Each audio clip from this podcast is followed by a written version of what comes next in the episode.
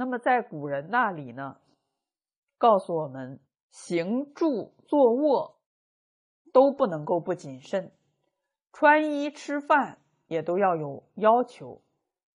在五种仪规中啊，有一本叫《养正仪规》，这个养正仪规呢，就教导了人怎么样来穿衣吃饭、行住坐卧。比如说，养正仪规的第一篇呢，就是朱子的《同盟须知》，他对于怎么穿衣都有具体的规定。他说啊，做人都要从整齐端正身体来做起。像古人经常说，男子要三紧，哪三紧呢？那就是要头紧、腰紧，还有脚紧。头紧，我们知道古代啊，这个人呢都有头发，所以要挽一个髻。这个髻子呀，要用头巾给它扎紧。腰紧，就是要用腰带来束腰。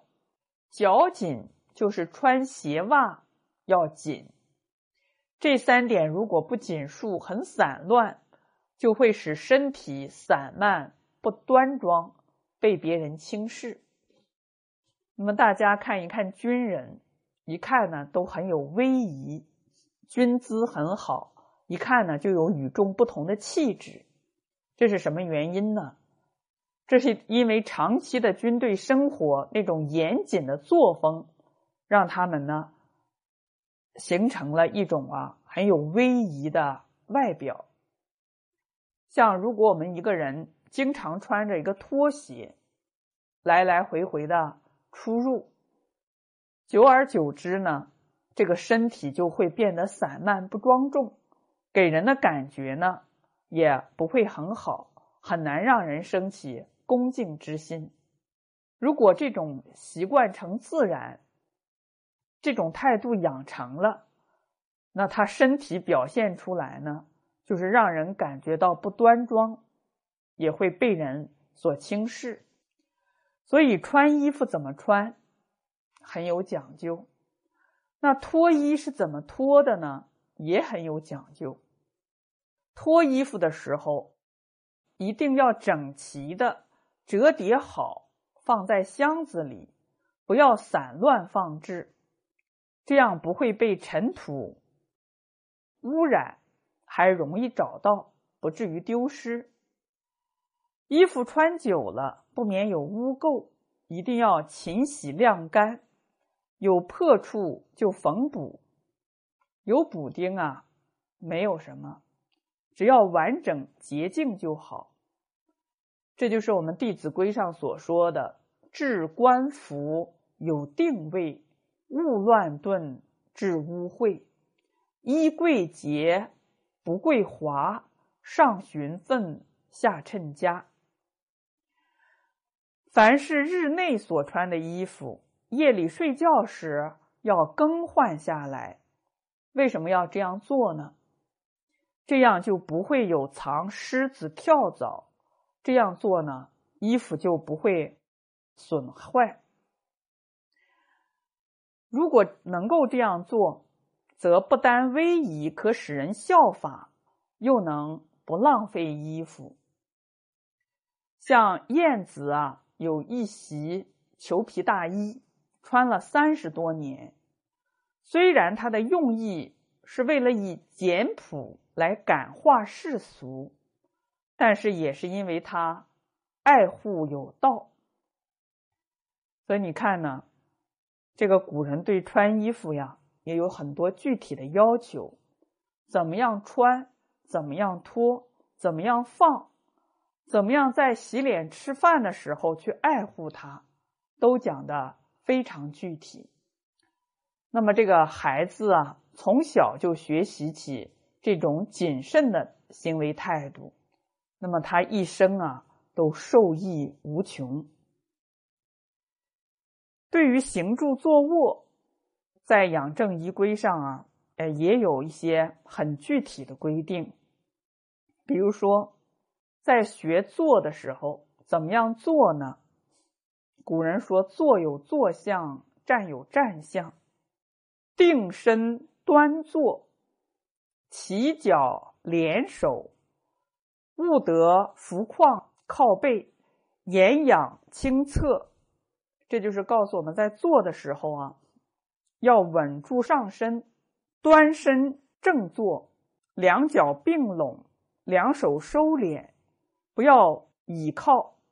也不能够啊，俯仰、侧伏，这些呢，都给人一种不严谨的态度。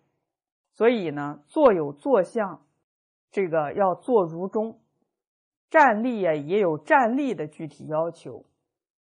他有这样几句话：拱手正身，就是古人见面的时候呢，要拱手表示恭敬，两手相合啊，以示敬意。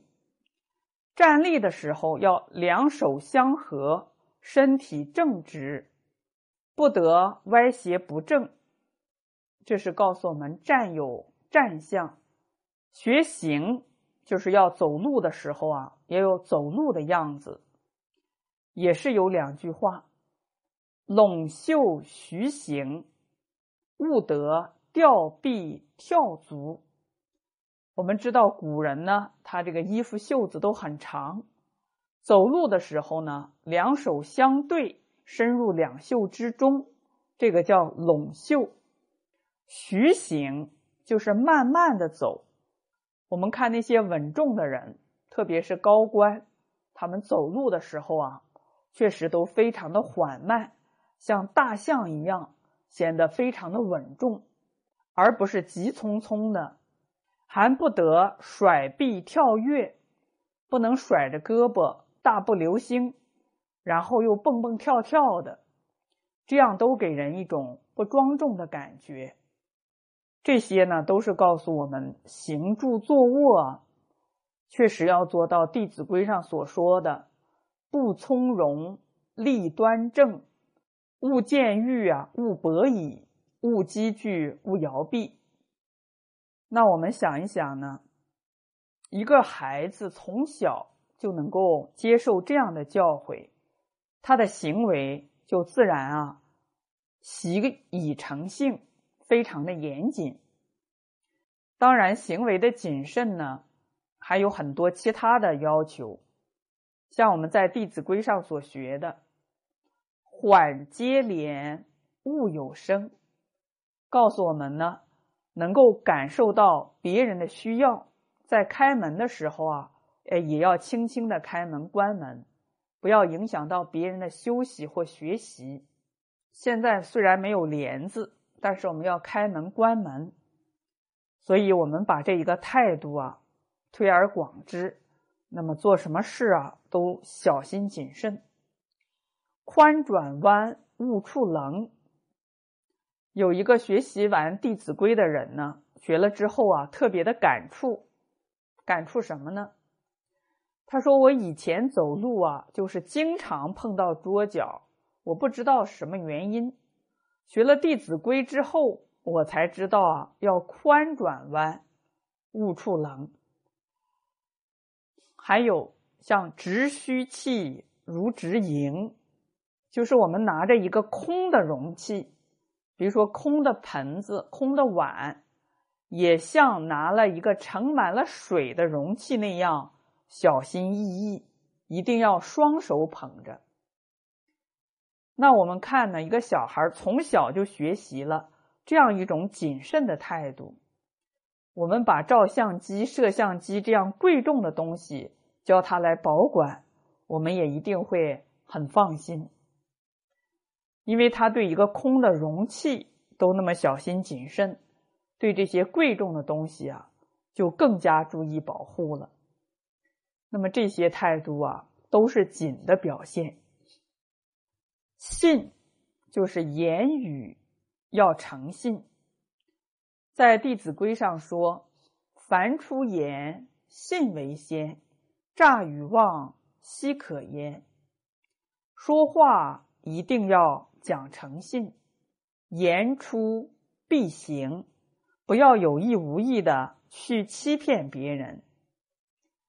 那么我们现在人呢，有的人不诚信，已经习以为常了。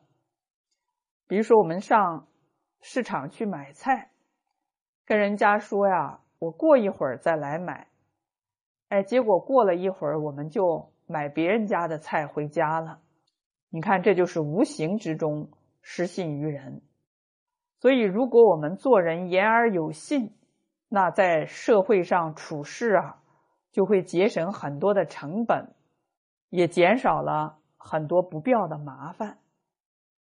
那古代人呢，根本都不用说要订合同，只要我一言既出，驷马难追。只要这件事我答应了，那到时候一定给你办好，根本就不用订立合同。你看，现在社会人与人之间缺少了诚信，订了合同还不能够互相信任，甚至呢还会吵上法庭。还有呀，关于言语的要求，是非宜勿轻诺，苟轻诺进退错。凡是要承诺给别人之前。我们首先要考虑啊，条件允不允许，有没有可能办到？如果啊自己能力有限或者条件不允许，不要轻易的就答应，否则的话呢，无论是进是退呀，都是错，进退两难。这是告诉我们言语也要谨慎。当然，这个言语除了守信之外，还有很多别的要求，像在养正仪规上呢，他说：“凡为人子弟，须是常低声下气，语言详缓，不可高声喧哄，敷衍戏笑。父兄长上有所教督，则当。”低首听受，不可妄大议论。掌上检责或有过误，不可便自分解，姑且隐没。你看呢？这个言语除了做到诚信之外，还要做到态度谦恭，说话和缓，不可高声喧闹。玩笑嬉闹，父兄师长有所教导的，只应该低头听受，不可妄加议论。师长教诲的，可能呢有时错误了，不可马上辩解，姑且缄默不言。这是为人弟子啊，做学生的应有的态度。因为尊师才能重道，像我们一般老师啊，对学生提出错误的时候，给他指明错误的时候，他的第一个反应呢，可能就是找借口进行辩解。而这里告诉我们，有错误的时候，不要马上辩解，过一段时间再慢慢的细心分条陈述这件事。那我们看了这些论述呢，哎，我们对古人呢更加升起恭敬之心。我们再看这个《弟子规》的时候啊，也就更加珍惜了。为什么呢？因为你看啊，这个李毓秀夫子，他从那么多的同盟养正的教诲之中，用这么简单的话，把我们从早到晚行住坐卧、为人处事、待人接物的方方面面。都概括的淋漓尽致了，所以我们呢更能体会到啊这个夫子的用心。那我们越学呢，对古人的这种恭敬心也就越能够升起来。我们在学的时候啊，也怀着一种感恩的心，就感觉到啊很亲切，也愿意去力行了。这就是谨而信，泛爱众。而亲仁，泛爱众啊，就是让我们广泛的博爱众人。从哪里做起呢？也是要从对父母的孝生起来的爱，把这种爱心推而广之，才有博爱泛爱的结果。而亲人，这个人就是有仁德的人。这个泛爱众，就是让我们广泛的博爱一切人，没有选择。但是呢，向谁学习，就要有所选择。选择哪些人呢？那就是要有仁德之心的人。甚至我们选择和谁交朋友，和谁交往，也要选择那些有仁德的人。那就是孔老夫子说的：“以有辅仁，勿有不如己者。”那荀子啊，他做了一个比喻，说：“蓬生麻中，不服自直。”这个蓬草本来是很软的，弯弯曲曲，但是你让它生长在笔直的麻中，你不用去扶它，它也自然的向上生长。所以古人也说啊：“亲附善友，如雾露中行，虽不施衣，时时有润。”让你和那个善良的人交朋友，就像在露水中行走一样。虽然打湿不了你的衣服，但你时时能够蒙受到它得风的滋润。这都是潜移默化的结果，不知不觉的，哎，你的品行也都得以提升。这个就是告诉我们要亲近仁者，对我们的德行道业啊。都非常的有益，可以让我们得日进，过日少。